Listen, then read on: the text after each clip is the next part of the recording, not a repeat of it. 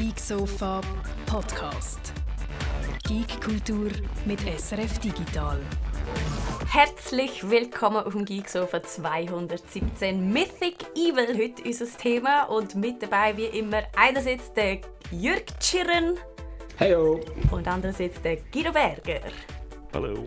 Mein Name ist Martina Gassner und wie der Titel schon verratet, wir reden heute über das neue Resident Evil Village, Teil 8 und außerdem über Mythic Quest, da ist nämlich eine neue Season losgegangen. Aber bevor wir so weit sind wie immer, das Neueste aus der Games-Welt. Und zwar haben wir einiges an Gaming-Schlagzeilen heute für euch parat. Und eine, die kommt wie aus einer anderen Zeit, einer anderen Dimension, einer anderen Welt.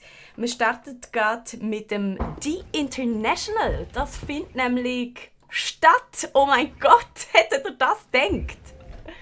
Das hätte eigentlich letztes Jahr sollen stattfinden und sie haben es dann abgesagt, aus uns allen bekannten Gründen. Und das ist ein ist das jetzt das 10.? Ich glaube, das ist das 10., oder? Genau, das 9. ist ausgefallen. Also, okay, ich habe gemeint, letztes Jahr sei schon das 10. geplant gewesen, aber was ah. an dem Spiel speziell ist, das ist, glaube ich, das erste Mal, dass es außerhalb den USA ist. Es ist nämlich in Schweden und ich habe eben auch gemeint, das ist das Jubiläum und so und das hätte ich alles geglaubt, habe ich gemeint, letztes Jahr soll es stattfinden, hätte dann nicht können und jetzt findet es statt, sagen sie. Mhm. Also es, es wird ganz ein spezielles International. Es ist TI, TI in Schweden. 40 Millionen Preispool, eines der grössten E-Sport-Events überhaupt auf der ganzen Welt. Und das, also es ist ehrlich gesagt aus dem, was sie schreiben, nicht ganz so klar, ob es wirklich vor Ort stattfindet. Aber es tönt also alles sehr danach.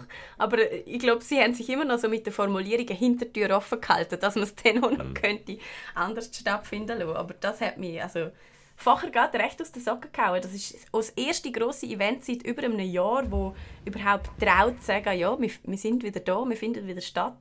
Es ist nicht nur äh, abgesehen oder online oder was auch immer. Es tönt, es ist noch nicht klar, ob mit Publikum vor Ort oder nicht, oder? Wahrscheinlich schon eher ohne Publikum vor Ort. Einfach mit den Athletinnen und Athleten. Hm. Aber in Schweden, also an, einem ja. Venue, nicht alle die bei sich. Von dem her könnte man ja fast meinen, wir gehen zurück in die, Realität, in die, in die Realität, in die Normalität, ja. habe ich sagen.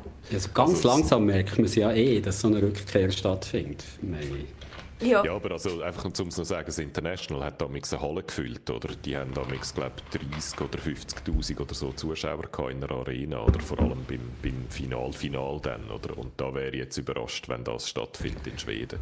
Ähm, aber wahrscheinlich bubbelt es, oder? Und dann sind die ganzen Spieler, sind dann Dota, zwei Spieler sind dann in einer Bubble und müssen dann äh, ein Weile lang dort sein und so. Wahrscheinlich machen sie es so. Mhm.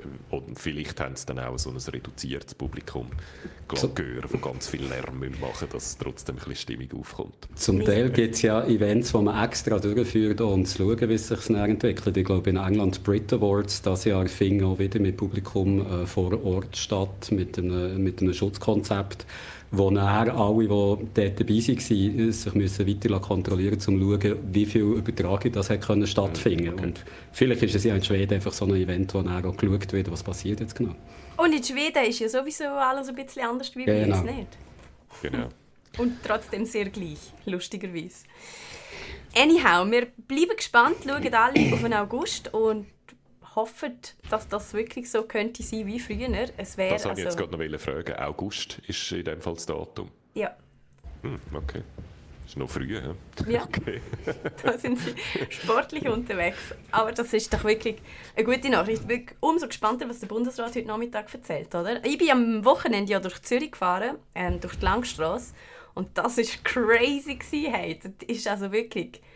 Es sieht aus wie vor einem Jahr. Nur, dass die Leute halt nicht drin sein sondern umso mehr Leute halt auf der Straße mhm. stehen. Das sieht alles aus wie ein riesengroßes Festival. Es ist crazy. Aber ja. Zurück zu den Gaming-Schlagzeilen würde ich sagen. Da haben wir nämlich noch eine andere, die ziemlich verrückt ist. Und zwar Supercell und Greed. Die streiten sich um Patente, die also verrückter kaum könnten sein. Es wird überall nur so ganz vage geschrieben. Nach langem Suchen haben wir eins gefunden.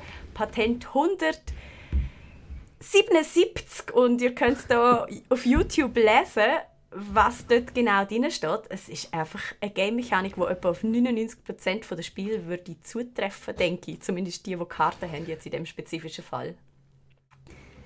Ja, Kannst ja, du uns kurz beschreiben, um was es geht in dem, in dem, in dem Patent? Ähm, also da geht es jetzt gerade darum, dass wenn die erste Karte ausgespielt wird von einem Deck of virtual cards during a first term of the battle game, conducting a battle to a first opponent character based. Also weißt, es ist so ein Spielzug beschrieben und den wollen sie patentieren lassen. Ich finde das okay. total Verrückt. Eine spezifische Mechanik, die dann passiert, wenn man seine erste Karte ausspielt. Okay. Ja.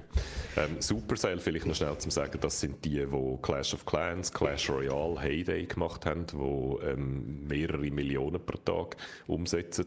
Und äh, Gree, die kennt man da vielleicht ein bisschen weniger, aber die sind, das ist eine japanische äh, Bude, die schon sehr lange so die sogenannten Gacha-Games macht, also wo eben auch so eine, äh, das ist eigentlich der Urgroßvater von der Lootbox, oder? Also ein Büchsli, ein, ein, ein Päckchen Kärtchen oder ein Büchsli verkaufen und dann manchmal hat es dort etwas Wertvolles drin und manchmal nicht. Ursprünglich in der realen Welt an Automaten und dann sehr schnell in Mobile Games hin. Und Gree ist riesengroß geworden mit Mobile Games, glaube ich, schon bevor es Smartphones gegeben hat. Also die gibt es schon sehr, sehr lang. Und äh, ähm, also aus Japan, Gree und Supercell, seit einer Weile gehören die ja ganz Tencent aus China, ist aber ursprünglich eine finnische Firma. Und ob dort noch so ein bisschen Japan-China-Konflikt mhm. auch noch eine Rolle spielt, habe ich mich noch gefragt beim, beim Lesen von dieser Schlagzeile. Es geht um nicht sehr viel Geld, muss man eigentlich sagen. Ähm, die Verurteilung, die jetzt passiert ist, ist, dass Supercell ähm, an Gree 92 Millionen Dollar muss zahlen muss. Das ist etwas, was Supercell also hätte. Es ist nicht so, dass sie ein Problem haben, äh, das zu zahlen. Sie wollen aber nicht. Sie sagen, sie gehen in, in, äh, in Berufung. Also das ist noch nicht entschieden. Und der Gerichtsstand ist Texas. Das habe ich sagen am Anfang schon. Wenn man das liest, weiss man eigentlich, wie so etwas zustande genau. kommen kann. dass so sehr allgemeine Patente plötzlich als, als geschützt gelten, für das sie ja Gericht in Texas bekannt, dass der du da eins aussuchst, das sehr ähm, kundenfreundlich quasi aber reagiert ja. und dir das zuschlägt. Und das kann natürlich auch jeder Fall sein. Da gibt es gewisse Counties, gewisse Gerichte in Texas, in gewissen Counties, die bekannt sind dafür, dass sie gerne so Patentstreitigkeiten äh, entscheiden und wo immer dort gemacht wird. Also wenn jemand will, so amerikanische Patente verhandeln dann gehen sie immer auf Texas.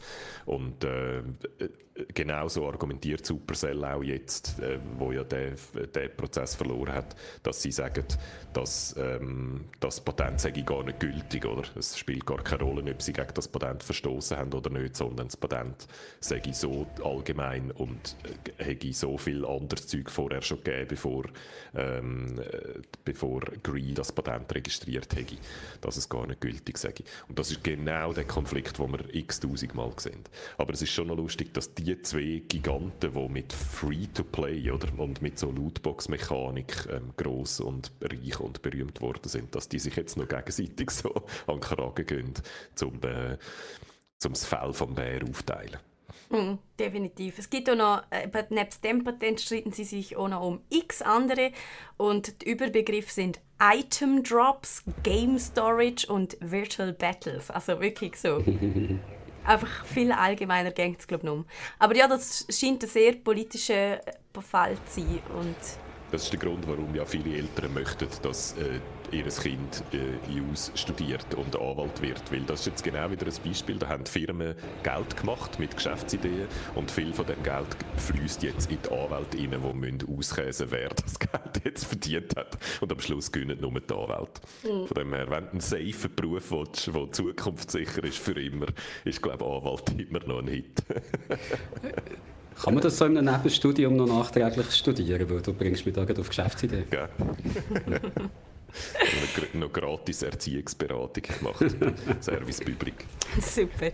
Wir haben aber auch noch Erfolgsmeldungen und zwar zum Monster Hunter Rise. Die haben sich 6 Millionen Mal verkauft und das ist doch eine Zahl, die mhm. erstaunt, oder? Ist das eigentlich nur auf der Switch, Guido? Ja, das ist nur auf der Switch, oder? Das ist nicht ein Multiplattform-Release oder so auf mehreren Konsolen, sondern nur auf der Switch, wo zugegebenermaßen natürlich sehr eine erfolgreiche Konsole ist und wo auch, ähm, äh, ja, ähm, jetzt gerade nicht wahnsinnig viel Neues sonst rausgekommen ist. Und es ist auch ein super cooles Game und darum ist es schön zu hören, dass es sich 6 Millionen Mal verkauft hat.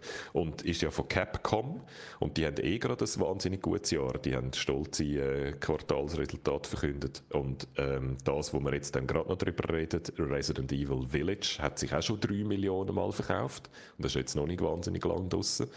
Und vorher ist ja noch ein Resident Evil 3 Remake rausgekommen, wo wir da nobel äh, ignoriert haben was sich auch 4 Millionen Mal verkauft hat. Also die haben richtig schön ähm, ihre Franchisen, die grossen Franchisen Monster Hunter und Resident Evil weitergemolken.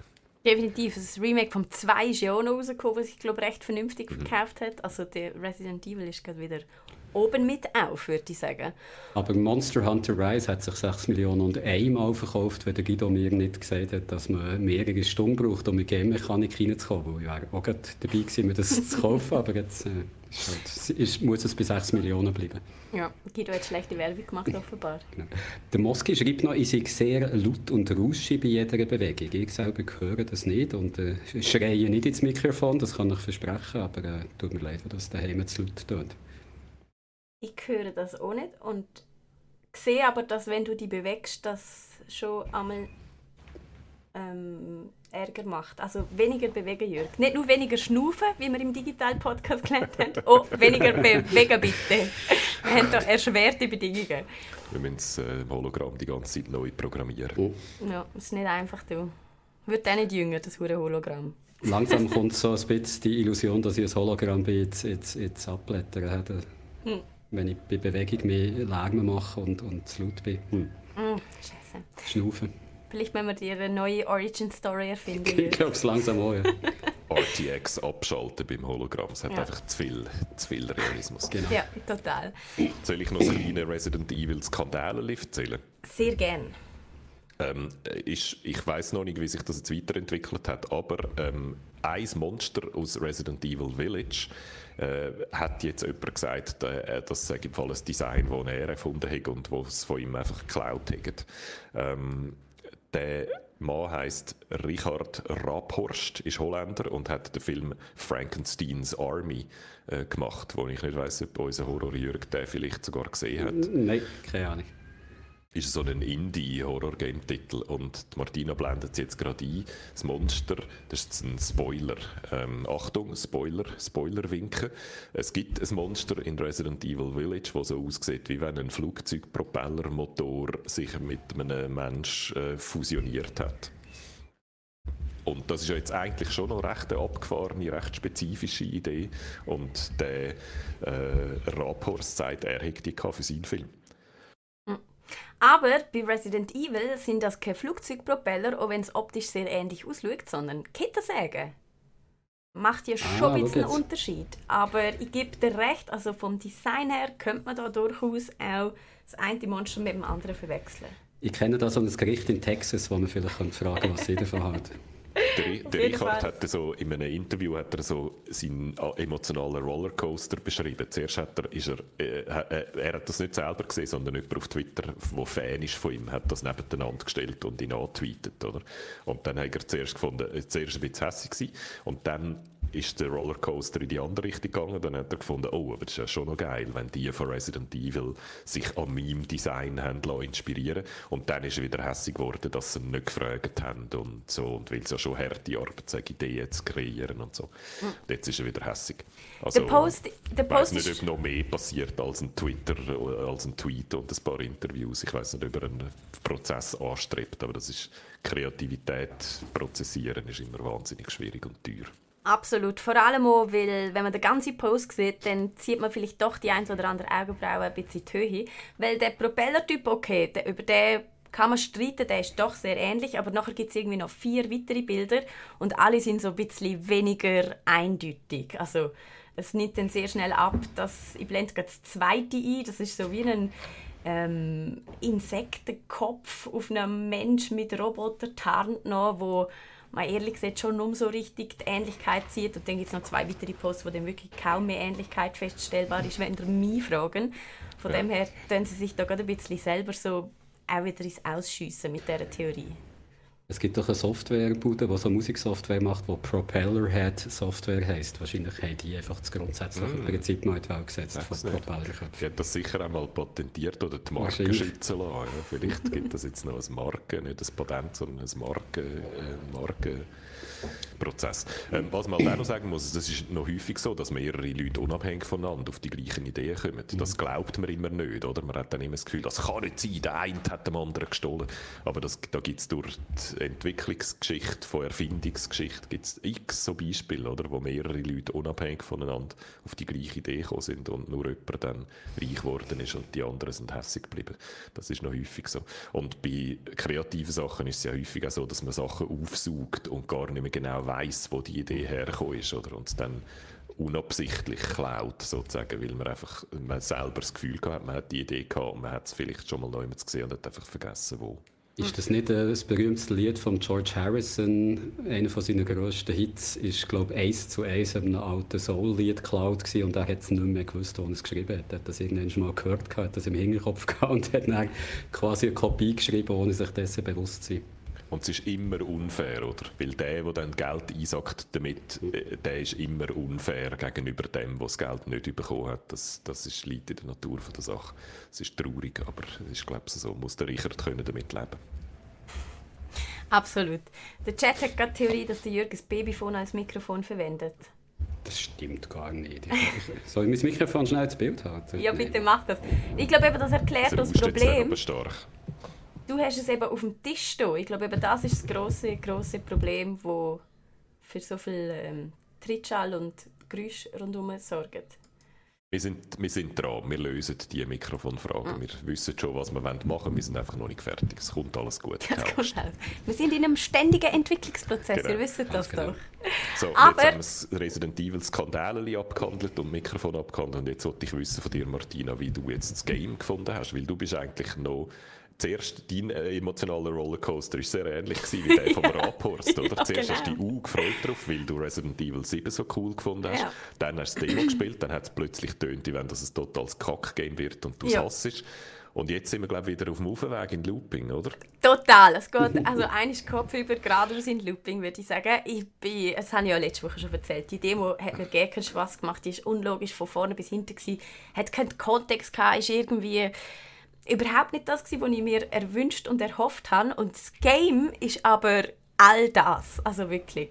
Ähm, angefangen vom Szenario von der Geschichte, wo sie schön weitertragen, so vom 7 bis 8. Also es geht eigentlich notlos weiter. Im letzten Teil haben wir ja unsere Verlobte Mia ähm, gesucht, wo von den Bakers entführt worden ist und dort eben zu einem Zombie mutiert ist. Das Geile ist, ich weiß nicht, ob ich das schon erzählt habe, man, man hätte im letzten Teil ja können entscheiden, ob man mich rettet oder nicht.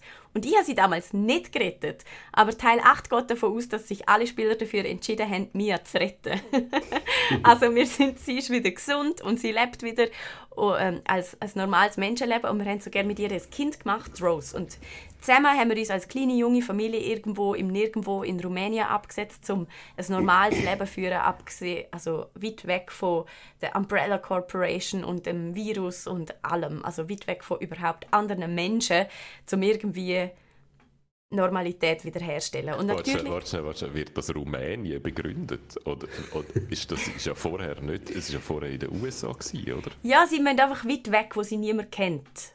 Und was gruselig ist. Rumänien ist einfach per se gruselig. Eine seltsame Wahl, oder? Es hätte jetzt in Montana auch Möglichkeiten gegeben, weit weg zu sein von den Leuten. Aber okay, okay, Rumänien, gut. Nein, also das ist beim ganzen Resident Evil so. Es gibt nicht zu viele Fragen stellen über die Logik von dieser Geschichte. Es ist einfach, wie es ist und es ist gut so. Punkt. Ich meine, es ist ein Horror-Game.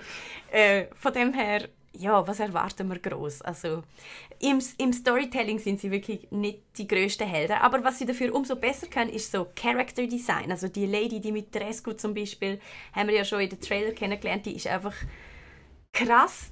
Dort geht auch so der erste Ausflug dann im Spiel hin ähm, in ihr Schloss mit ihren drei crazy Töchtern, wo auch vom Design her mega cool gestaltet sind. Die bringen mein PC regelmäßig zum Absturz, weil die sind so Flügeviecher. Also ihre Körpergestalt tut sich in Tausende von Flügen auflösen, wo so schwarmmäßig dann durchs Haus flitzen und auf die zuflitzen. Und wenn die Tausende von Flügen losgehen, dann ist immer meine Rechenleistung total im Keller. Das mag es einfach nicht rechnen, egal auf was. Ich habe mich umgehört, auf der Playstation ist das scheinbar kein Problem, was mich ein bisschen staunen lässt. Weil ich denke, wenn mein PC das nicht rechnen kann, wie macht das denn PlayStation? Aber das haben sie scheinbar recht gut optimiert. Also auch von den PlayStation-Leuten höre ich nur Gutes. Und es ist einfach, was man von Resident Evil erwartet. Also es sind viele so Jumpscares, man verschreckt regelmäßig, weil irgendjemand von hinten vorne zu Gumpen kommt. Sie machen da ständig den gleichen Trick, wo ich immer wieder aufs Neue drauf reinfalle. Zombies warten auf den Dächer und sobald man sich nähert, gumpen sie von den Dächern genau vor deine Nase. Oder sie liegen schon tot am Boden, aber wenn du nicht näher kommst, stehen sie gleich wieder auf und so. Und ich verschrecke wirklich jedes Mal, obwohl ich es vorher weiß und sehe und erwarte, was kommt. Sie machen das richtig gut, vor allem auch im Sounddesign. Also auch das, vor allem Sounddesign würde ich sagen sogar, sorgt so ein bisschen für die Panik, die man hat, weil die Lady Dimitrescu läuft immer so ganz langsam, aber man hört ständig ihre Schritte und weiß nie, kommt sie jetzt gleich durch die Tür und so. Oder wenn man selber läuft, dann macht man auch so viel Geräusch. Also alles reagiert auf einem, Äste knacksen, Zombies hören, dann können sie wieder und so. Es ist sehr auch akustisches Abenteuer. Und dann gibt es natürlich, was Resident Evil immer hat, also grusige Monster, krasse Typen und ein paar Rätsel, die nie besonders schwierig sind, aber wenn man immer so gestresst ist, dann eben doch eine gewisse Herausforderung äh, bietet. Also ich habe wirklich eigentlich fast nur gut zu sagen über Resident Evil 8. Fast. Spielt Lady Dimitrescu eigentlich immer, also ist sie immer präsent oder kommst du erst gegen Schluss viel zu ihr, wo ich finde die Figur so toll, darum frage das, haben, das habe ich gelesen, das hat andere enttäuscht, dass sie eben nicht über das ganze Spiel einbegleitet. Also okay. am Ende vom Let's Play, und jetzt sind wir etwa so bei zwei, drei Stunden Spielzeit, habe ich sie besiegt. Sie ist der erste Boss quasi. Das ist jetzt ein Spoiler. Ich kann mir zwar schon vorstellen, dass sie nochmal kommt. Ich glaube, noch kann ich sie nicht ganz, bin ich sie nicht ganz los. Aber es gibt eben dann auch noch ganz andere Charaktere, die genauso cool sind und noch viel gruseliger, wo man dann im, im Verlauf des Spiels quasi sich mit denen beschäftigt. Ähm, ich bin noch nicht so weit. Also ich habe äh, ein paar Probleme mit dem Spiel selber, dass meine Speicherstände immer verloren gehen. Darum habe ich ein paar Teile jetzt mehrmals spielen. Oder zum Beispiel alles, was im Let's Play passiert ist, ist nachher wieder verloren gewesen, obwohl ich im Let's Play etwa dreimal speichere, also Schreibmaschine kann man speichern. Das war alles weg gewesen, also ich musste jetzt wieder müssen von vorm Let's Play starten, gestabig. Und habe aber lustigerweise, wenn man weiß, wodurch, dann ist man hure schnell. dann ist man so. Weil das gehört ja auch so ein bisschen zu Resident Evil dazu. Das hat mir auch sehr gut gefallen, dass ähm, das Haus, wo ja auch schon in mehreren Teilen immer wieder Thema war und man ständig in dem Haus hin und her läuft und eben auch ein großer Teil vom Spiel ist herauszufinden, wo geht es überhaupt weiter? Und man läuft immer und immer wieder durch die gleichen Räume und denkt so, oh nein, bitte nicht schon wieder da durch, weil man weiß ja schon wieder, dort kommt wieder die Lady Dimitrescu oder was auch immer. Also, es ist wirklich so wie ein bisschen heiko, das, der achte Teil zu spielen, weil man findet im achten Teil eigentlich aus allen Vorgängerteilen, oder zumindest allen Vorgängerteilen, die ich kenne, immer wieder so Elemente. Es ist einfach Resident Evil Fanservice fast schon. Mir gefällt es sehr gut. Das Einzige, was ich vermisst habe, ähm, war die VR-Option. Weil die hat es ja im Teil 7 gegeben und die ist meiner Meinung nach wahnsinnig revolutionär auch für ein Horror-Game, das in dem Umfang alles von vorne bis hinten in VR zu zeigen ist für mich auch, dort habe ich wirklich Horror lieben gelernt. Vorher hatte ich es nicht so gerne, aber dort tauchst du wirklich ein in dem Horror-Game und freust dich darüber, verschreckt zu werden und so mit, mit Leib und Seele und ganzem Körpereinsatz.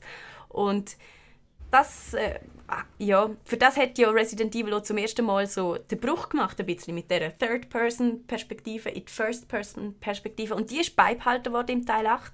Darum gibt es so einen Haufen Gerüchte von Leuten, die sagen, ähm, der VR-Modus kommt dann schon noch. Es gibt Leute, die sagen, es wird dann mit dem PlayStation VR 2 kommt dann vielleicht Resident Evil auch in VR raus, was ja noch Sinn machen würde. Aber das sind alles Gerüchte und da ist ganz viel Wunschdenken mit dabei. Also von offizieller Seite gibt es da keine Evidenz, dass das so könnte kommen. Ah, der Markus schreibt gerade, äh, es kommt eine VR-Funktion.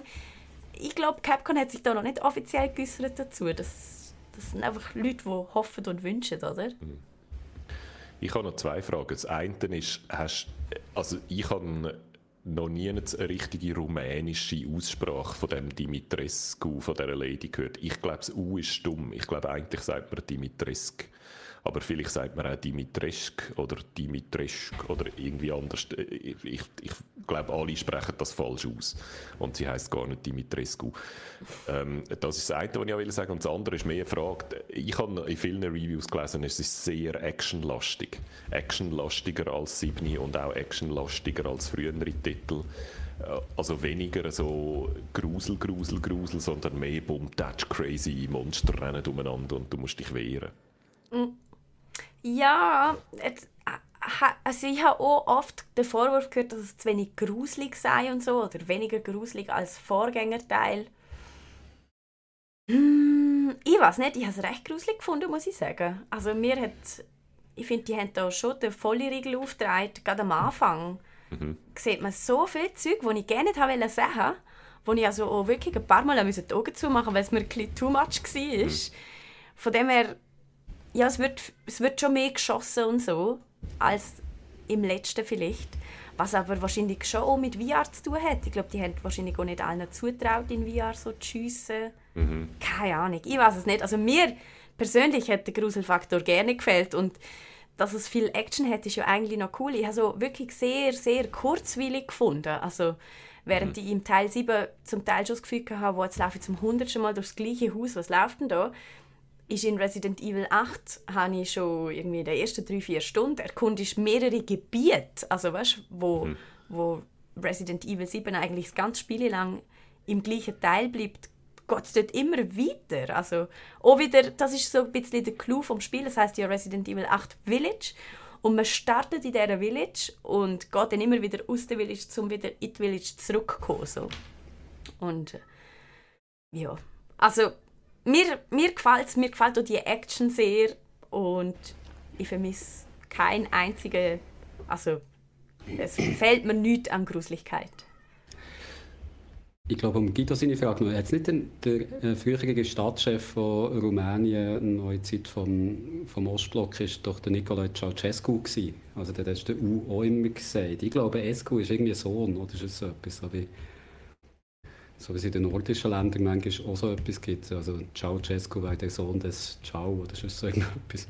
Ja, aber da wäre ich jetzt auch nicht überrascht, wenn die ganze Welt Ceausescu einfach falsch gesagt hat, jahrzehntelang. Absolut, und ja. es hat immer so 20 Rumänen gehabt, die gesagt haben, es ist einfach falsch und es hat dann einfach niemand zugelassen. Aussprache hin oder her, das vom Sohn finde ich noch interessant, weil die, die Dimitrescu sind das Matriarchat, also es gibt eigentlich mm. auch nur Frauen in dem Ganzen. Sie sind das eine Vampirfamilie, die es, es Weingut hat und die machen so ganz spezifischen Wein, glaube mit Jungfrauenblut oder frag mich nicht was. Natürlich, wie in Rumänien üblich wahrscheinlich. Genau, und sie sind also alles Frauen, so von wegen vom Sohn. Ist das jetzt gerade die logische Überleitung zum Let's Play von der nächsten Woche, wo ich dann einen Wein mache? ja. Stimmt. also, ich muss mir das mental mal merken, dass ich muss ausprobieren muss, ob man dann auch kann mit Jungfrauenblut Wein ja. machen kann ja. oder, oder ob das Game nicht zulässt. Total. Und also ich weiß nicht, mir hat es sehr viel Spaß gemacht. Ich spiele es übrigens auf einfach, was ein rechter Schämer ist. Das ist aber am Spiel geschuldet, beziehungsweise das Spiel findet einfach, ich bin nicht besser als einfach. Mhm. Ich habe nämlich auf normal gestartet und es gibt drei Schwierigkeitsgrade und ganz am Anfang schon kommt so ein recht crazy Hordekampf, wo einfach viel zu viele Zombies kommen und du noch keinerlei Munition auf der Seite hast und einfach eine totale Überforderung ist. Und dann, wenn man stirbt, das ist das einzige Mal, wo ich gestorben bin, fragt das Spiel, hey, ist das vielleicht zu hart für dich? Bist du vielleicht ein bisschen weicher? Willst du auf einfach spielen? dann habe ich gefunden, ja voll, ich spiele auf einfach, ich schaue mal, was der Unterschied ist. Und du kannst nur zurückwechseln. Also man kann nur oh. den Schwierigkeitsgrad wechseln, wenn man stirbt. Und ich bin seither noch gestorben. Aha, aber sobald du... Also aber ich glaube im Fall auch, man kann nur, also das müsst ihr jetzt nochmal checken, ich glaube, man kann nur noch unterkorrigieren. Man kann es dann eben nicht wieder schwieriger stellen. Was ich noch eine lustige Logik finde, aber das ja. hat mir auch recht den Druck irgendwie genommen, weil jetzt ist alles einfach und es ist wirklich recht einfach, trotzdem noch natürlich ähm, angsteinflößend und so, aber ich weiß immer, ich habe immer das gute Gefühl, ich schaffe die Gegner so, was du ja sonst nicht hast. das, das gibt mir so ein bisschen Selbstvertrauen, das ich nicht ähm, gerne verdient habe, dass ich es jetzt einfach ohne etwas dagegen unternehmen kann, auf einfach muss fertig spielen. Jetzt muss der Guido aber sein Let's Play von nächster Woche ja. Äh, teasen, weil der Chat ist schon ganz gespannt, was es könnte sein. Nein, nein, ich lasse den Chat schnell noch mal ein bisschen hängen und wollte da noch etwas mhm. dazu sagen. Ich habe eben auch schon länger eigentlich äh, umgestellt auf, häufig spiele ich es jetzt auf Easy und nicht mehr auf Normal. Früher habe ich immer alles auf Normal gespielt, weil ich gedacht habe, das ist so, wie es die meisten spielen und dann erlebe ich das Game so, wie es die meisten erleben.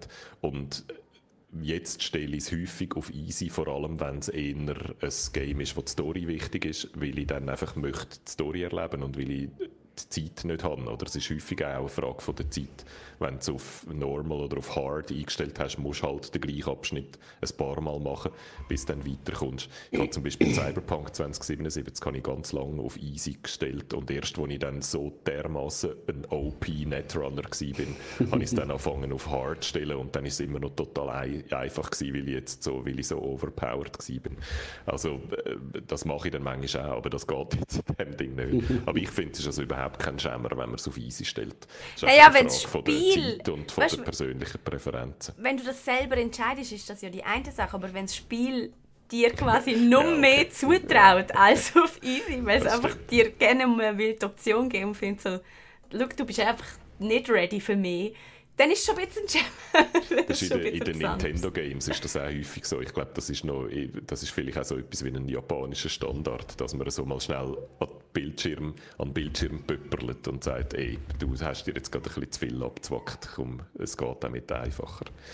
ja, und jetzt zum Chat, oder? Ja, ja, wir spielen, nächste Woche spiele ich ein äh, Game, wo ähm, 100 Days Winemaking Simulator heisst. Ein kleines Indie-Game, wo du ein Wein machst ein Strategiespiel, wo du musst deine, dein Weingut aufbauen und möglichst gut organisieren. Und ich freue mich wahnsinnig darauf. Ich habe noch nie ein Wein, ein Winemaking-Game gespielt und bin sehr gespannt, wie das dann ist. Ob es dann einfach wie irgendein Strategiespiel ist und es eigentlich gar nicht so darauf ankommt, was du am machen bist, oder ob es wirklich so spezifisch ist, ob ich dann so das Gefühl bekomme, ein Weingut aufzubauen ich bin jetzt dann langsam ein älterer Herr, muss jetzt langsam so anfangen, distinguierte Hobbys äh, haben, nicht immer nur Anime und Games und so.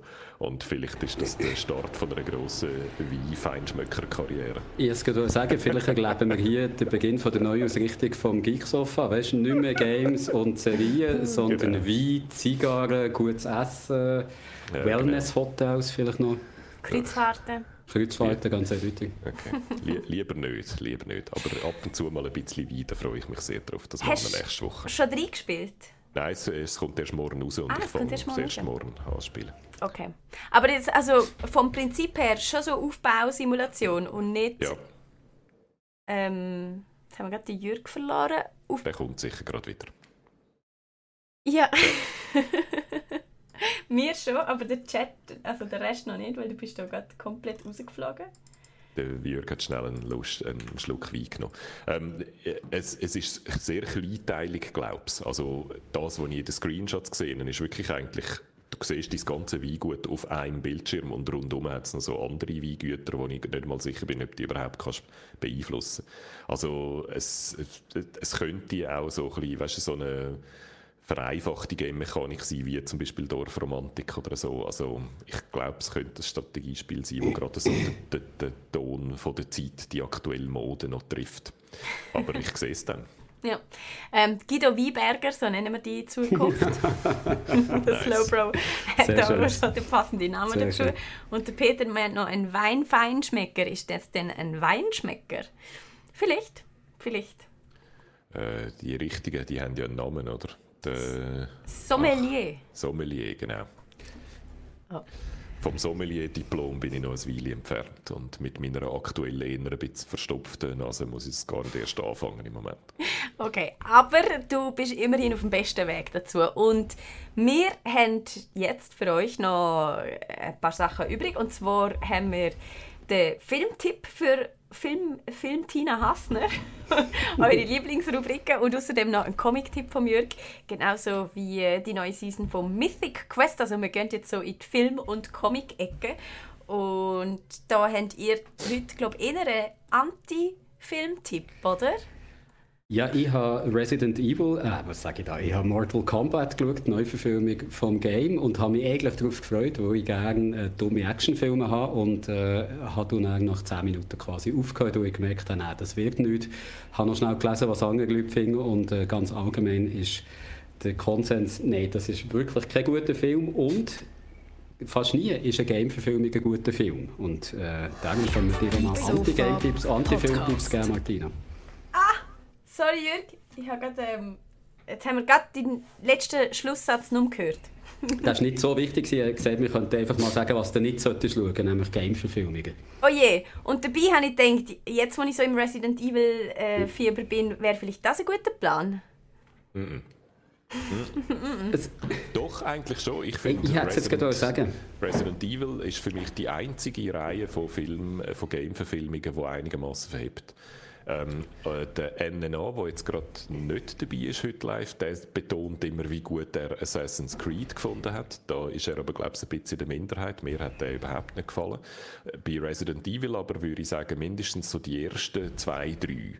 Da gibt es, glaube ich, sechs oder sieben oder so wo alle die Mila Jovovich die Hauptrolle spielt und der P.T. Anderson ihre Ehemann filmt. Also das gleiche Team, das jetzt an der Monster Hunter Reihe dran ist und dort mehrere Filme möchte machen.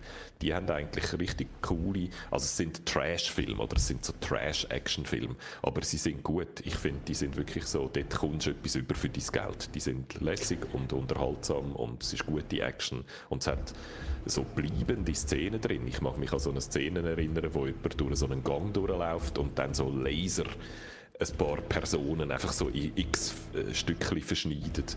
Die sehe ich also immer noch vor meinem geistigen Auge und das äh, ist, finde ich, eigentlich ein gutes Zeichen für einen Actionfilm, wenn da so eine bestimmte Szene hängen bleibt, auch zehn Jahre später noch. Mhm. Ich schnell sagen, es ist nicht der P.T. Anderson, wo ich verwechsel so die ganze Zeit, das ist oh. der, der, Paul W. S. Anderson. Der P.T. Oh, Anderson. Nicht Paul Thomas, sondern der Paul W. S. Anderson. Genau, der P.T. Anderson ist der äh, renommierte mit There Will Be Blood und, und diesen Filmen. Und der Paul W. S. Anderson, der Mann von der Mila Jovovich, äh, hat eben viel, viel Filmverfilmungen gemacht, eigentlich auch viele Vampirfilme, Martina. Und es gibt Leute, die das so ein bisschen als Autor loben, als Regisseur, der sich ums Drehbuch kümmert und so eine ganz eigene Hand Handschrift hat. Und ich glaube auch, also die Resident Evil Film wäre jetzt nicht der schlechteste Ort, wenn du jetzt möchtest Game-Verfilmungen schauen, um, um anzufangen. Okay, aber, und aber es sind Actionfilme und dir wird es ja. dann vielleicht trotzdem ein bisschen langweilig. Also ich bin jetzt noch nicht, noch nicht sicher, ob es dann wirklich ein, ein, ein Home Run ist für dich. Aber wenn Gamefilm, dann Resident Evil und sicher nicht Mortal Kombat. Okay, jetzt nehmen wir mich... Ja?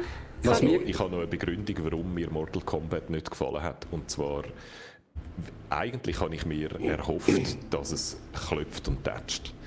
Äh, dass Blut und spritzt und Hirn spritzen und dass, äh, dass äh, Rückgrat rausgerissen werden und Zungen abgeschnitten werden etc. Das erwarte ich von Mortal Kombat, weil das ist ja der einzige Selling Point von dem Game. Das Game Mortal Kombat ist immer das Game, das Prügelspiel gsi, wo brutaler war als alle anderen Prügelspiele und der Finish Him Move und der Fatality Move, das ist das gsi, wo man wo so brutal ist, dass man lacht, oder? Das ist so over the top, dass man Spass hat, zusammen vor dem Fernseher sitzen und der Kollege wird jetzt schwer abgestraft auf eine Art, wo alle finden, das ist aber ein bisschen extrem brutal gewesen. Das heißt, es muss over the top sein. Und der Film Mortal Kombat ist alles andere als over the top. Der hat zwei Szenen drin, wo im Game so eine mittlere Attacke wären und nicht einmal die schlimmste, oder?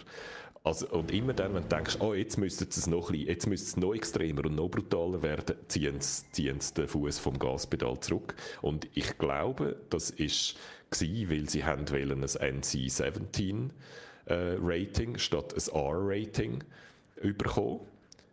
Also wegen dem einen Jahr haben sie eigentlich den Kern, die Essenz von Mortal Kombat GC abgespielt. Und das Aber ist einfach der dümmste Entscheid, den ich mir vorstellen kann. Ihr habt ja jetzt gerade gesehen, das sind kompetente Leute, die sonst gute Filme machen. Was ist denn mit denen... Nein, die haben nichts miteinander zu tun, es sind ganz andere Leute. Ah. Mortal Kombat ist der Aufhänger, weil es eine Game-Verfilmung ist. Aber andere Game-Verfilmungen sind in der Regel auch nicht gut, aber die Resident Evil Game-Verfilmungen, die sind okay.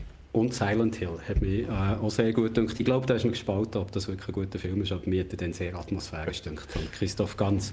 Ich habe eben eher, weil ich Mortal Kombat so enttäuschend habe gefunden, äh, per Zufall noch einen Podcast gesehen, wo sie genau über die Frage geredet warum sie die meisten, oder sie eigentlich fast alle Game-Verfilmungen so schlecht und sie haben, äh, glaube so drei oder vier äh, Punkte gehabt, wo sie das damit begründen, wo wir ja vielleicht schnell durchgehen können. Die, die, die, sind nicht besonders überraschend, aber zum einen ist es, weil man bei den Studios einfach äh, Gamer nicht ernst nimmt weil man immer noch findet, das ist, äh, wir sind hier, wir sind Film, wir sind äh, ein wichtiges kulturelles Medium, das andere ist nur ein Game und darum dort auch nicht so viel Wert darauf legt, dass die Filme überhaupt äh, einen gewissen Anspruch haben in das hineingeht, dass man häufig denkt, ja, da gibt es ja schon Fans von diesen, von diesen Games, es gibt Mortal Kombat-Fans, die kommen sowieso ins Kino, sobald wir das verfilmen, also müssen wir uns auch nicht gross Mühe geben. In das hineingeht ein weiterer Punkt ist, dass man sagt, äh, für das nehmen wir irgendeinen Nachwuchsregisseur, der da mal zeigen kann, was er kann oder sie, aber nicht irgendjemand, äh, der sich schon äh, bewiesen hat als guter Regisseur oder gute Regisseurin. Darum sind das meistens so ein bisschen Erstlingswerk von Leuten, die zum Teil auch noch überfordert sind. Das Budget ist auch selten wirklich gross bei diesen Game-Verfilmungen, auch wieder, weil man denkt, die spielen ihre Kosten sowieso wieder ein, die haben treue Fans.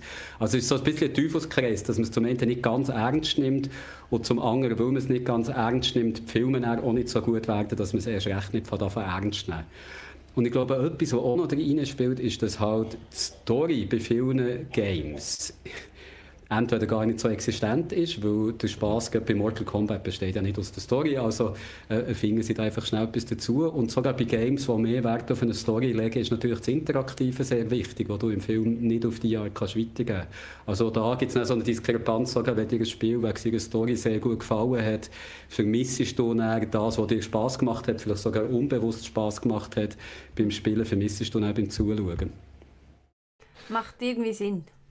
Stimmt für die Generation von Mortal Kombat und es wird da im Chat auch noch der Super Mario Movie erwähnt, wo eine Katastrophe war und so. Stimmt für die Generation total, weil das eben genau Games sind, die aus einer Generation kommen, wo Games immer eine scheisse Story hatten und wo Games aus einer Generation kommen, wo niemand Games ernst genommen hat außerhalb der Game-Subkultur.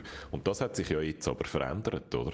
Jetzt werden Games ernst genommen. Siehe zum Beispiel The Witcher, wo im Chat auch erwähnt worden ist. The Witcher, äh, der Netti oder die Netti sagt das, das wäre eigentlich ein Beispiel für eine sehr gute Verfilmung von einem Game-Stoff. Aber ich bin nicht sicher, ob das zählt, weil das ist eigentlich eine Verfilmung vom Buchstoff, oder? Und sie haben immer ausdrücklich gesagt, sie beziehen sich auf die Bücher und nicht aufs Game. Aber item, trotzdem, das ist so aus dem Umfeld und äh, seit The Witcher so erfolgreich war, fangen jetzt auch viel mehr Leute an, Game-Inhalt ernst zu nehmen. Wir können, warten ja jetzt auf die Last of Us-Verfilmung zum Beispiel, wo auch wirklich Leute mit einfach einem anderen Kaliber dahinter sitzen und sich mehr Mühe geben. Und Games selber haben auch angefangen, mehr Wert auf Story zu legen. Zum Beispiel eben The Last of Us, wo ja die Story sehr, sehr, sehr wichtig ist, viel wichtiger als in einem Mortal Kombat. Aber da, trotz all dem, oder? In Mortal Kombat hätte es einen Haufen Lore gehabt. Man hätte schon eine coole Welt, äh, Geschichte können yeah. erzählen mit dieser Mortal Kombat Welt, oder? Aber äh, ich habe gefunden, sie haben wie das, also es gibt auf YouTube gibt es so Zusammenschnitt von allen Fatalities und allen Finishing Moves von Mortal Kombat 10 und der geht, glaube ich, ich habe mal einen geschaut, der etwa eine Stunde geht fast und der schauen ist also, hat null Story, aber einfach ein krasser Finishing Move am anderen und das ist also viel unterhaltsamer als der Film. Ich finde, der Last of Us ist noch ein gutes, äh, ein gutes Stichwort, weil der Last of Us wird ja kein Film, sondern äh, eine Serie so wie The Witcher auch eine Serie ja. war. Und ich bin nicht sicher, ob sich Game-Stoff vielleicht besser eignet, als Serie zu erzählen, denn als Film. Weil ein Film ja so einen gewissen, einen gewissen Spannungsbogen relativ schnell muss, muss abhandeln und Games dem wahrscheinlich eher widersprechen. Also du hast bei Games, ist es ja langfertiger schlussendlich fast, wo du lang dabei bist während in einem Film es viel kürzer ist. Und bei Serie hast du wieder mehr dass die, die, längere Zeit, etwas aufzubauen. Und ich könnte mir vorstellen, dass Games sich fast mehr eignen, als Serie umgesetzt zu werden, weil du einfach auch den Spannungsbogen anders kannst machen als wenn du das als Film musst machen musst, der natürlich auch würde gehen, aber ein bisschen schwieriger ist wahrscheinlich. Und ich kann noch zu dem mit den Regisseuren etwas sagen. Das ist ein eine Ausrede, oder? Weil ähm, wir haben ja jetzt zum Beispiel gerade bei der Marvel Unterhaltungsmaschinerie haben wir jetzt ein paar Mal gesagt, dass es total überraschend ist, was für Regisseurinnen und Regisseure die Marvel-Leute anstellt für ihre riesen Produktionen, oder? Also es geht schon. Man kann auch äh, Leute anstellen, die noch nie etwas gemacht haben und dann einen riesen Kassenknüller daraus machen. Ich glaube, es hat dort direkt eben auch mit der mit den Regisseuren selber zu tun, wo ich das Gefühl habe, manchmal bei diesen Gamefilmen haben alle, die beteiligt dran sind an so einem Gamefilm aus den 90er Jahren oder so, wissen, dass sie da auf einem beruflichen Abstellgleis sind mhm. und dass sie etwas machen, mhm. wo ihre, ihrer Zunft als Scheiße gilt, oder? Dass sie eigentlich da etwas machen, wo alle anderen ihrer Zunft nicht machen wollen und sie müssen jetzt sozusagen und hoffen, dass vielleicht doch noch ein Sprungbrett ist und so. Mhm. Aber es ist wie auch dort ist äh, so eine gewisse Geringschätzung, glaube ich, ist möglicherweise sogar bei den Leuten, die dran sind am Projekt selber spürbar. Und das hat sich jetzt, glaube ich, auch ein bisschen geändert mhm. oder? Dass es jetzt lässig ist, so ein Projekt zu machen und dass du darum automatisch auch coolere Leute bekommst, die mehr drin hineingehen. Was ich ja äh, auch noch spannend finde, ist, dass eigentlich Filme, die nicht auf einem Game per se beruhen oder sich inspiriert fühlen, sondern von Game-Mechaniken dafür recht gut rauskommen können. Also mm. The Edge of Tomorrow, yes. wo, yes. wie hat der nochmal geheißen? Er hat noch einen anderen Titel mit dem Tom Cruise, wo eigentlich Live, Die, Repeat hat er glaube ich ja, genau. was es ja schön beschreibt. Äh, genau die, die Mechanik äh, von einem Roguelike zum Beispiel, dass du sehr schwere Dinge stirbst, fährst wieder am gleichen Ort, hast etwas dazugelegt, kommst weiter, kommst jedes Mal ein bisschen weiter. Das ist total gut aufgegangen in einem Film, der sich nicht auf ein Game bezogen hat. Oder ich würde sogar sagen, auch Jumanji-Filme, die sehr, sehr äh, locker auf, auf Game-Mechaniken beruhen, ein bisschen, äh, auch die funktionieren eigentlich gut. Also sobald sich der Film äh, den, den Raum nimmt, ein bisschen nicht eins zu eins eine Game Story umzusetzen, sondern ganz allgemein inspiriert ist von Game-Mechaniken, kann das viel besser funktionieren. Hm. Haben Sie das Gefühl, es könnte auch noch vielleicht zu einer Veränderung kommen, dadurch, dass ganz viel Motion Capture Motion Caption Schauspieler zum Beispiel in der Game-Industrie unterwegs sind, wo man dann vielleicht ja auch könnte so ein bisschen Synergien nutzen und gerade überziehen ins Filmbusiness? Ich glaube auch, dass die Welten näher am Zusammenwachsen sind, insgesamt. Oder? Früher, zu, zu Zeiten des Super Mario-Film, hat man wirklich, habe ich das Gefühl, bei den Hollywood-Studios einfach abgeschaut auf, auf die, Film, auf die Game-Kultur. Und ja. heute, allein schon, weil Leute an verschiedenen Orten mitschaffen und zum Teil auch Regisseure bei Games mitschaffen und Games-Leute bei, bei Filmen, ist da mehr Verständnis und mehr Respekt. Ich habe am NIF vor etwa am ähm, Neuchâtel, ähm, wie heißt es? Neuchâtel International Fantastic. Fantastic Film Festival. Habe ich das genau. richtig gesagt, Jürg? Neuchâtel International vor, Fantastic Film Festival. Ja. Vor easy zehn Jahren oder so bin ich mal an einer Veranstaltung gewesen, wo es genau das darüber geschwätzt haben, oder? CGI wird immer wichtiger bei den Filmen und Motion Capturing wird immer wichtiger bei den Games und das sind häufig eigentlich fast die gleiche Technologie. Wieso gibt es nicht mehr so Synergien, oder? Und dort ist eigentlich das Fazit noch gewesen, ja, die Arbeitsabläufe und die Firmen und die Leute und so sind so andere, ist so eine andere Szene, dass es überraschend wenig Synergien gibt. Und ich glaube, das hat sich aber wirklich geändert seither, oder? Das ist ein bisschen zusammengewachsen. Bei den Schauspielern ist es zusammengewachsen, aber auch bei den, bei den Firmen, die Technologien anbieten und so, weil halt der CGI-Train noch mit viel mehr Schwung durch Hollywood durchbraust, als das noch vor zehn Jahren der Fall war. Und da gibt es wahrscheinlich auch mehr gegenseitigen Respekt und darum auch mehr sinnvolle, fruchtbare Zusammenarbeit zusammenarbeiten. Also zum Beispiel ähm, Peter Jackson, sein äh, Special Effects Studio Vita aus äh, Neuseeland, die haben ohne Game Arm. Ich glaube, das sehen wir auch mehr, oder? dass die grossen Studios merken, natürlich nicht per se, weil sie Games so sehr lieben, sondern weil sie merken, dass dort viel Geld zu holen ist. Die Game-Industrie ist ja größer als die Filmindustrie heutzutage. Und darum kommen viele gar nicht darum herum, sich auch noch einen Game-Arm zuzulegen. Zum einen, wo sie Stoffe, die sie für Filme haben, dort noch auswerten und umgekehrt sich inspirieren Also ich glaube, da wächst man zusammen. Und dann muss man aber auch sagen, einfach ist es nicht, weil die Gefahr, dass man dann das Gefühl hat, oh, die machen ja das Gleiche wie ich und ich kann einfach weiterhin das machen, was ich auch sonst mache, die ist schon noch gross, oder? Und im, schlussendlich im Produkt, oder, ist das Game dann halt schon etwas sehr, sehr, sehr anderes wie ein Film, einfach weil das eine linear ist und das andere interaktiv. Und da gibt es dann ganz, ganz unterschiedliche Fragestellungen, wo dann Leute, die das Gefühl haben, sie können einfach das machen, was sie im mhm. anderen Business schon mhm. gemacht haben, unverändert dann auch auf die Nase fallen, oder? Weil sie dann wieder realisieren, dass sie etwas auch ganz anders hätten sollen machen, dass es dann gut passt. ähm, ja, aber Edge of Tomorrow ist super, den finde ich super. Und Children of Men würde ich auch noch erwähnen, dort ist es mehr visuell, weniger mechanisch. Da gibt es so eine ganz lange, ungeschnittene Sequenz, die so aus First-Person-Perspektive gefilmt ist, wo ich eigentlich auch immer finde, das übernimmt sehr so Game-Sprache oder visuell. Also es gibt die, die Beispiele, wo, wo, wo ich eigentlich viel schöner finde als so die klassischen Game-Verfilmungen häufig. Ich habe ja noch einen Teaser. Auf nächste Woche reden wir ja voraussichtlich über The Mitchells vs. The Machines, den Trickfilm, wo, wo jetzt bei, äh, oder den Animationsfilm, den man bei Netflix kann sehen Und der, Guido, den hast du noch nicht geschaut, glaube oder? Nein, aber ich habe okay. ihn, ich habe ihn auf der Liste. Ich ja. schaue ihn bis nächste Woche und dann können wir darüber schwätzen. Der hat Szenen, die mich wirklich so sehr wie noch nie fast an Gameplay erinnern. Und zwar nicht an irgendwelche Cutscenes, sondern wirklich Gameplay. Also wenn so Roboter fliegen, dann musst du dir achten. Das ist mir vorgekommen wie, wie eine Ästhetik, die ich aus Games her kenne. Und ich habe das Gefühl, die Befruchtung, die gegenseitige, die wird mir immer mehr sehen. Apropos, da kommt gerade noch ein Kommentar aus dem Chat dazu, kennen der Hardcore Henry. Ja, da ja. habe ich auch noch darauf eingehen. Den finde ich super. Den, als ich den, da, als ich den gesehen habe, hat er mich richtig umtischt. Ich habe den richtig gut gefunden. Ich habe den ein bisschen geschaut, nachdem so der grosse Hardcore-Henry-Hype schon vorbeigegangen ist. Und der ist im Wesentlichen wie einfach einem Stuntman eine GoPro auf den Kopf machen und dann nie mehr schneiden. So ist der Film eigentlich. Und es ist einfach ein grosser Stunt aus First-Person-Perspektive. Und ich habe ich, finde ich, atemberaubend, habe aber es ist schon eine Weile her. Ich weiß nicht, ob der noch verhebt heute. Ich habe ihn dann ein bisschen länglich gefunden, es sollte ihm vielleicht noch mal eine Chance geben, weil der ja. Regisseur ist der Ilya Neischuller, heißt der, glaube und das ist der, der Nobody hat gemacht, jetzt mit dem Bob mm. Odenkirk. Oh. Und Nobody hat mich super gedacht und dann wird die Hardcore Henry sicher noch mal schauen, glaube ich. Und das ist eigentlich genau wie die Szenen aus Children of Men, die ich beschrieben habe, einfach der ganze Film. Oder? Und viel, viel, viel, viel kleineres Produktionsbudget. Aber richtig coole Stunts. Also so für Leute, die gerne auch John Wick und so, also die mhm. Stuntman-lastigen mhm. Filme haben, wo alles nach Hardcore Henry gekommen ist. Das ist eigentlich so ein Vorläufer, finde ich, von, von dem. Und ich habe den richtig cool gefunden. Äh, äh, wirkte so wie ein YouTube-Video oder so von der Produktion her, wie so ein älteres YouTube-Video, aber ich habe den richtig gut gefunden.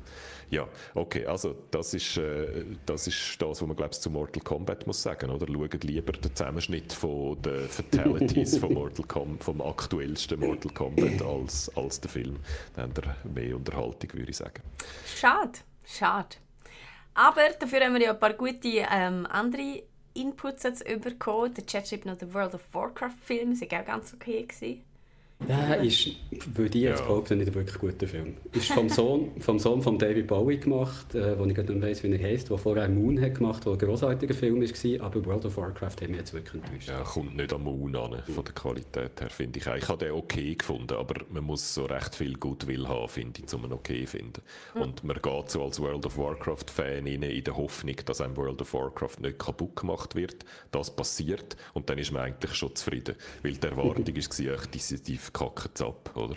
Und wenn sie es dann nicht total abgekackt haben, dann ist es schon gut, aber so richtig cool ist das dann wegen dem trotzdem noch nicht, finde Schade. Im Chat steht noch, ja. ähm, der Traum wäre ein Elder Scrolls Film und als wir vorher geredet haben, habe ich gedacht, mein Traum wäre ein Fallout-Film. Ich meine, das Spiel mm. lebt mm. ja eigentlich von der Geschichte. Der gibt es und der heißt äh, Mad Max. Stimmt. Und gleich kommt ja auch noch der Borderlands-Film. Also schauen wir den, den mal oh, weiter, ja. ob, ob es jetzt Fortschritte hat oder nicht. Den hingegen ja. kann ich mir nicht so gut vorstellen. Ich habe oh. ein bisschen Angst vor dem. Einfach das Cast ist so gut, dass dort mhm. irgendetwas muss gut sein an dem Film. Aber ja, mal schauen. Okay.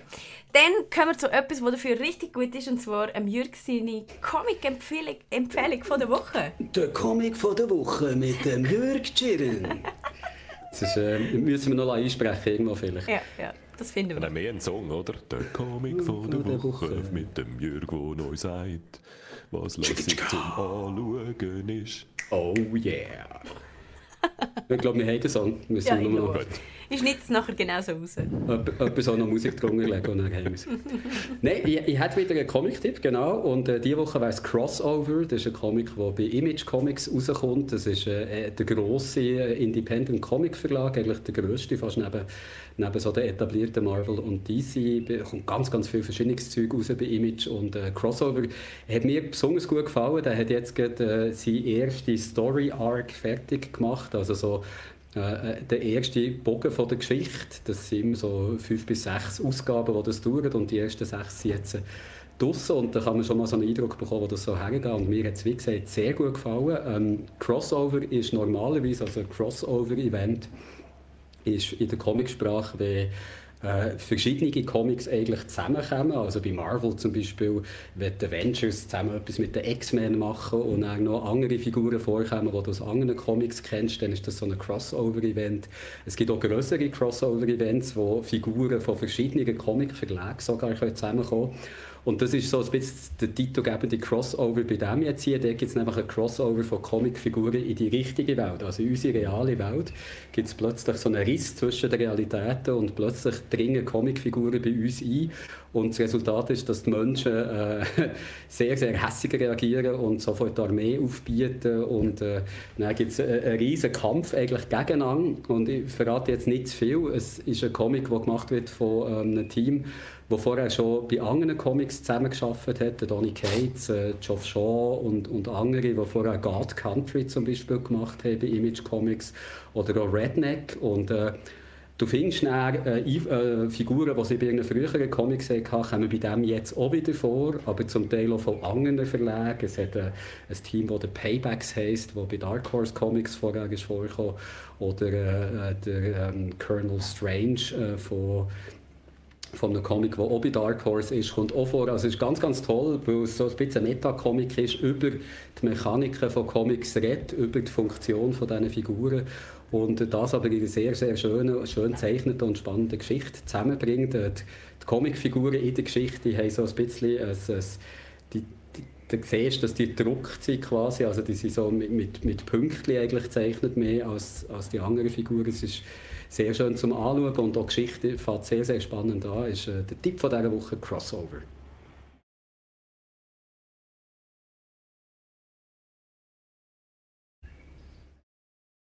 Mhm.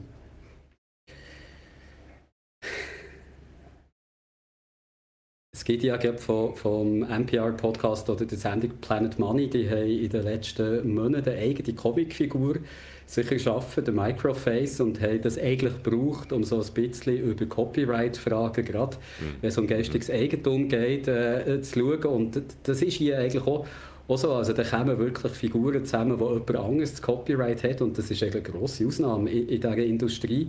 Es hat auch schon Events gegeben, wo Figuren von Marvel und von DC, von den beiden Grossen, sind zusammengekommen und dann quasi der, der Thor zum Beispiel von Marvel und die entsprechende Figur bei DC, die ich jetzt nicht wusste, wer, die sind in eine neue Figur zusammengeschlossen. Das war so wahrscheinlich die Mutter von allen Crossovers. Gewesen. Aber wenn jemand Interesse daran hat, wie das ist mit, mit diesen Lizenzfragen, würde ich die Planet Money Reihe sehr empfehlen. Dort hörst du zum Beispiel auch, wieso du eigentlich bei keinem Comic-Verlag ein Recht zu einer Figur kannst abkaufen Das ist so die ganz, ganz grosse Ausnahme, dass jemand dir das Recht an einer Figur wird verkaufen würde, weil der Gedanke im Hintergrund ist, dass auch noch die obskurste Figur plötzlich irgendwie zu einer Kultfigur könnte werden dass die Leute die entdecken können und hättest du eine Goldgrube verkauft, oder? Wenn du irgendetwas Obskures verkaufst, das dann später mal gross rauskommt und vielleicht sogar die Vorlage für einen Film wird, wo auch Filme bedienen sich ja gerne bei den Comicstoff. Dann bleiben die Verlage lieber auf diesen Figuren hocken, statt sie zu verkaufen, weil sie die Hoffnung haben, dass sie aus denen dann irgendwann doch noch Geld rauspressen können. Wenn wir gerade zu Mythic Quest weitergehen. Mhm. Ähm, erste Staffel haben wir, sind wir uns nicht so einig gewesen. Du hast es eigentlich noch eine coole Workplace-Comedy gefunden ja. und ich habe es ein bisschen äh, zu wenig, zu wenig ähm, kritisch gefunden. Es ist ja eine, Com äh, eine Serie, wo eine Comedy-Serie, die eigentlich die Entwickler von einem, von einem Studio begleitet, oder wie sie so ein, wie sie Mythic Quest, das Game Mythic Quest bauen und äh, eine neue Expansion bauen und so. Und jetzt sind wir in der zweiten Staffel, sie machen die zweite Expansion und äh, wir erleben, wie so die Figuren dahinter das machen. Und was mir nicht gefallen hat daran, ist, dass ich gefunden habe, es ist viel zu wenig bissig. Es stellt eigentlich die Industrie als, als etwas Cooles da und es sind coole Leute dort, die ab und zu noch lustige Shenanigans machen. Und es ist in dem Sinne eben anders wie alle anderen Workplace-Comedies, wo eigentlich immer die Industrie, wo die Leute drin arbeiten, als eine Industrie von Loser und Unfähigen und Blöden darstellt, die dann kaputtes Zeugs machen. Und aus dem heraus entsteht die Comedy, oder? Das ist die Fallhöhe. Leute, normale Leute versuchen, einen dummen Job zu machen, oder? Und das ist bei Office extrem so, das ist bei Vibe so, das ist eigentlich bei jeder Workplace-Comedy, die mir einfällt, ist das so. Und der Grund, dass das bei Mythic Quest wahrscheinlich nicht so ist, ist, dass Ubisoft dahinter steht und das finanziert, oder? Und dass darum so einen sehr, also ich schmecke das einfach die ganze Zeit. Ich schmecke die ganze Zeit Ubisoft, die findet, äh, das ist jetzt ein bisschen zu hart, das dürfen der so nicht zeigen, stellt das ein bisschen positiver dar. Und das stoßt mich ein bisschen ab. Und das geht mir in der zweiten Staffel immer noch so, auch wenn ich ganz viel von den Schauspielern und auch die, die es geschrieben haben, der Rob McGallany allen vorne an, eigentlich sehr sehr gute Leute finde, die sonst sehr cooles Zeug machen, wie eben äh, Sunny, äh, It's Always Sunny in Philadelphia als Beispiel. Also mir geht es in der zweiten Staffel sehr ähnlich wie bei der ersten. Ich schaue es eigentlich gerne, wie sich es auch noch so ring oben runter ist so eine easy Comedy zum schnell reinziehen, wenn man schon ein bisschen müde ist. Aber so der, das Grundproblem habe ich noch genau gleich. Und da bin ich ein bisschen enttäuscht. Ich habe gehofft, sie haben, wenn man mal eine zweite Staffel im Sack hat, ein bisschen mehr Mut. Ich frage mich, ob es vielleicht äh, Apple ist, wo ja nicht äh, zu edgy Sachen will bei sich. Es ist ja eine Apple TV-Serie. Äh, oh, dass so wie Ted Lasso so eine Feel-Good-Serie soll sein oder eben gar nicht so eine äh, brutale Comedy wie Office, wie das britische genau. Office zum Beispiel. Ob, jetzt, ob, ob das zu negativ wäre und sie es darum nicht wollen. Ich habe eben ein Problem damit, Ted Lasso ist es eben auch nicht. Also Ted Lasso ist also radikale Empathie und alle sind eigentlich sehr wholesome und trotzdem sehr lustig.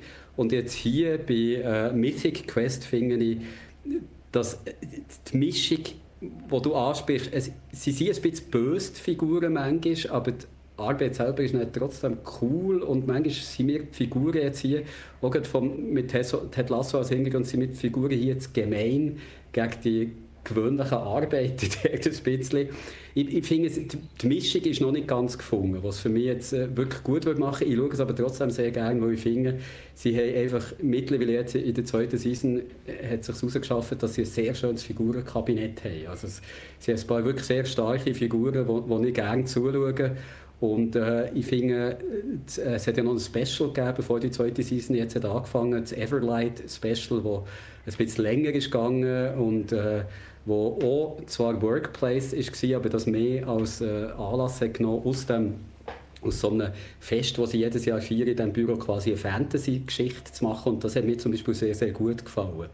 Ich bin dort sehr an ähm, Community erinnert gewesen, eine von meinen liebsten Sitcoms, die ich bei Netflix jetzt wieder am Schauen war, wo es zum Teil auch Überschneidungen gibt mit Mythic Quest. Also der, der Abed hat gespielt bei Community, hat jetzt auch wieder eine Rolle bei Mythic Quest und die Megan Ganz, wo schreibt für It's Always Sunny und jetzt auch für Mythic Quest, die hat auch viele gute Community-Episoden geschrieben und das Everlight Special ist mir vorgekommen wie eine gute Community-Folge. Dort haben sie auch immer mal wieder äh, das Setting, das sie hatten, in der Schule genommen, um irgendwelche anderen Filme äh, Genres können nicht, nicht zu parodieren, sondern mehr Hommage zu machen daran. Also sie hatten so einen Paintball-Wettkampf, der wie ein Spaghetti-Western war oder so eine Mad Max-Art, legendär, genau.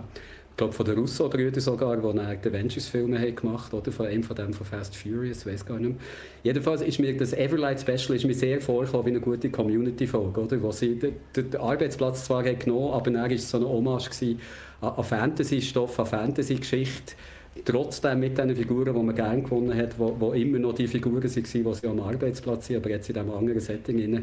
Das hat für mich super funktioniert. Von den beiden ersten Folgen von der offiziellen zweiten Season ich habe sie weiter gerne geschaut, weil ich die Figuren gerne gesehen aber mir geht es ein bisschen wie dir, Guido, dass ich finde, es ist zum einen ist es ein bisschen zu wenig böse und zum anderen ist mir dann aber auch nicht wholesome genug wie Ted Lasso, wo, wo so ein gutes Gefühl gibt. Das, das, das macht es dann eben auch nicht. Also, es fällt so ein bisschen zwischendrin, aber schauen tut es sich trotzdem sehr gut. Und ich glaube, in einer späteren Folge wird noch der Snoop Dogg vorkommen und auf das freue ich mich schon. Mir, hat, äh, mir ist mit dem Special genauso gegangen und ich würde vielleicht noch ergänzen, das ist etwas, wo eben auch der Rob McElhenney und in dem Fall hat Megan Ganz von ihrer äh, It's Always Sunny in Philadelphia Erfahrung sehr gut können, oder? Dort hat es auch immer so Spezialsachen gegeben, die haben sich eigentlich für jede Serie, für jede Staffel, wo es ja schon ein Dutzend oder mehr gibt, haben sich immer so irgendein grosses Ereignis vorgeplant, äh, wo die völlig überrascht hat und wo so das Übliche von es ist immer gleich und es sind immer die gleichen Figuren am gleichen Ort auf eine extrem radikale Art durchbrochen hat eigentlich jede Season. Und ich habe jetzt bei Mythic Quest ähm, das Everlight Special sehr cool gefunden und auch vorher haben sie ja mal noch so ein Corona Special gemacht, mhm. zu einem Zeitpunkt, wo viele von diesen grossen Comedy-Shows so ein bisschen verzweifelte Corona-Specials mhm. gemacht haben. Saturday Night Live als Beispiel oder Parks and Rec. Und ich habe jetzt noch zwei, drei vergessen. Und keines von denen habe ich richtig lässig gefunden und das von Mythic Quest ist jetzt so in meiner Erinnerung immer noch das, was am coolsten war, wo es auch noch so, wo ein, zwei Sachen drin passieren, wo wirklich so das Format, alle sitzen die und filmen sich mit ihrem Handy ab auf eine, und wir tun im Wesentlichen einfach eine Zoom-Konferenz übertragen, wo das Format auf eine sehr originelle Art durchbricht und dort haben sie für mich auch sehr punktet und wegen diesen zwei Specials habe ich mich jetzt eigentlich auch sehr wieder auf die zweite Staffel gefreut, weil ich dachte, uh, jetzt werden sie mutig oder jetzt können sie Zeug genau. ausprobieren, was sie in der ersten genau. Staffel nicht gemacht haben. Und jetzt nach diesen zwei Folgen zweite Staffel sieht es eigentlich so aus, wie wenn das voll an die Specials delegiert worden wäre und jetzt sind wir wieder so im normalen. Trott von einer ein bisschen konventionellen Workplace-Comedy, was ich ein bisschen enttäuschend finde. Und dann ich glaube, wenn du sagst, Figuren sind dir ein bisschen böse, dann meinst du sie, oder? Die Produzentin, die jetzt Co-Direktorin geworden ist von, von ihm, vom grossen kreativen Genie.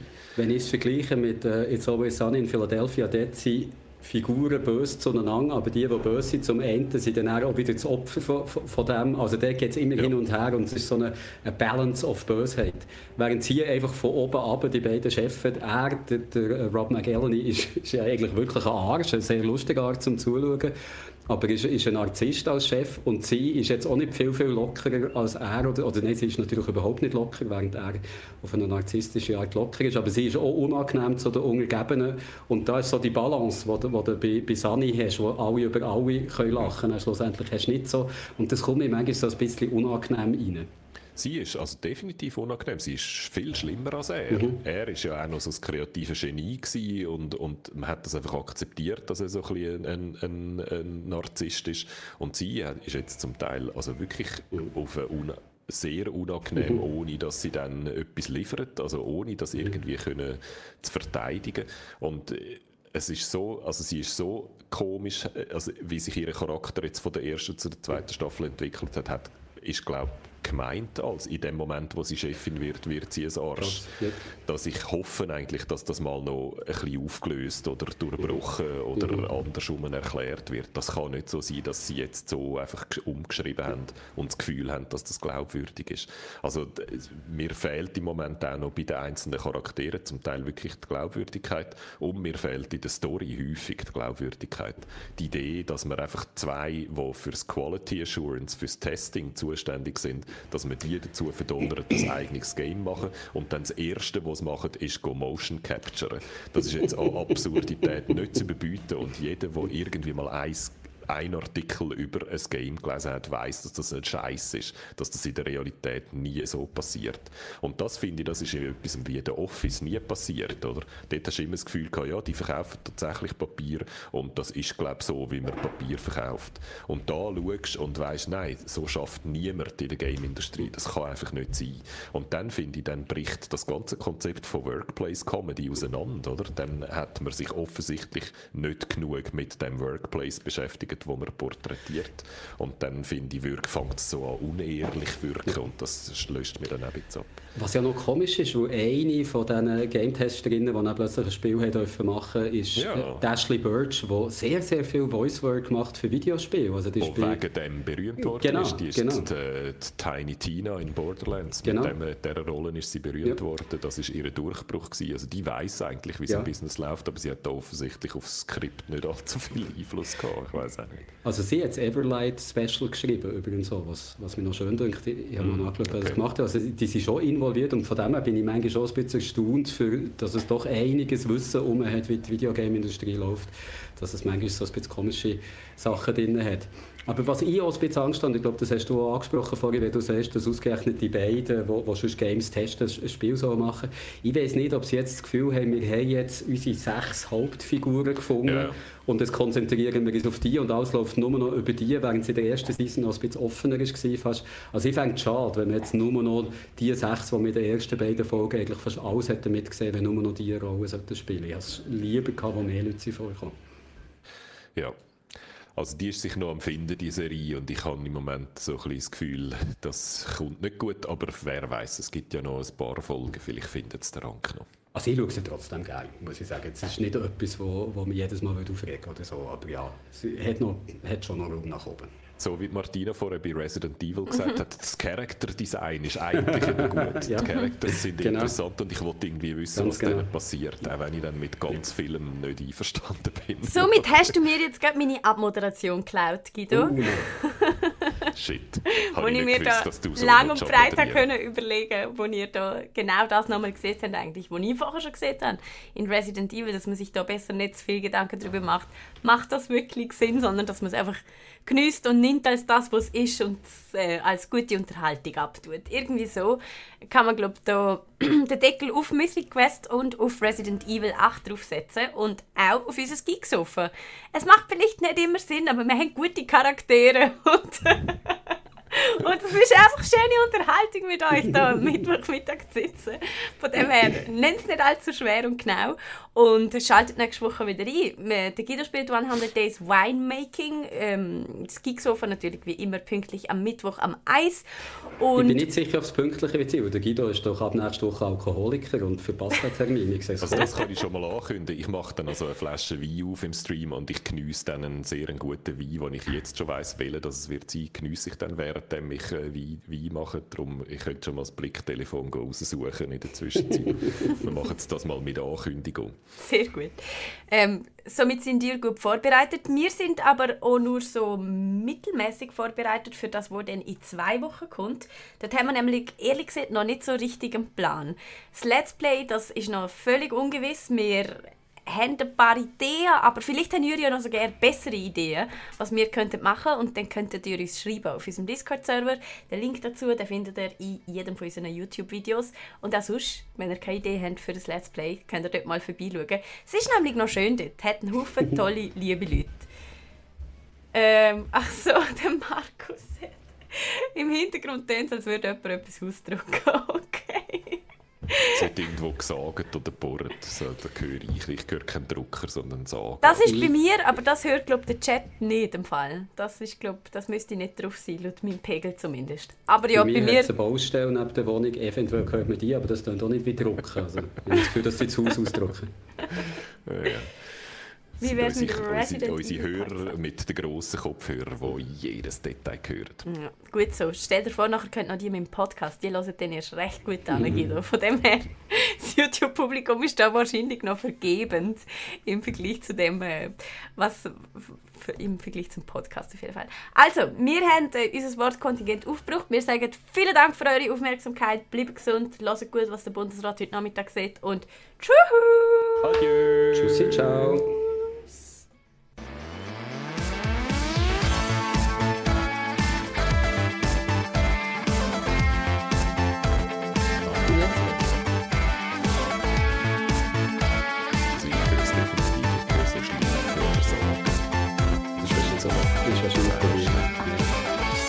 Fenster ist zu, aber es ist einfach so laut manchmal, dass du...